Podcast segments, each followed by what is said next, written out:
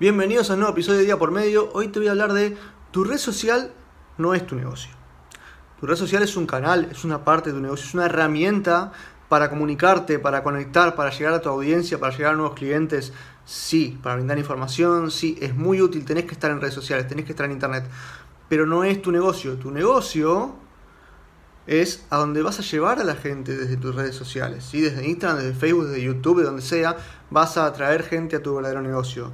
¿A dónde? A tu sitio web o a tu negocio físico, pero bueno, hoy en cuarentena o, o ya habiendo terminado la cuarentena, depende del país en el que estés.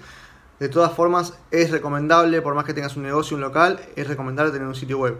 Siempre barré para casa, siempre lleva a la gente hacia tu sitio web. Las redes sociales el día de mañana dejan de existir o pierden alcance o lo que sea, porque no es tuya.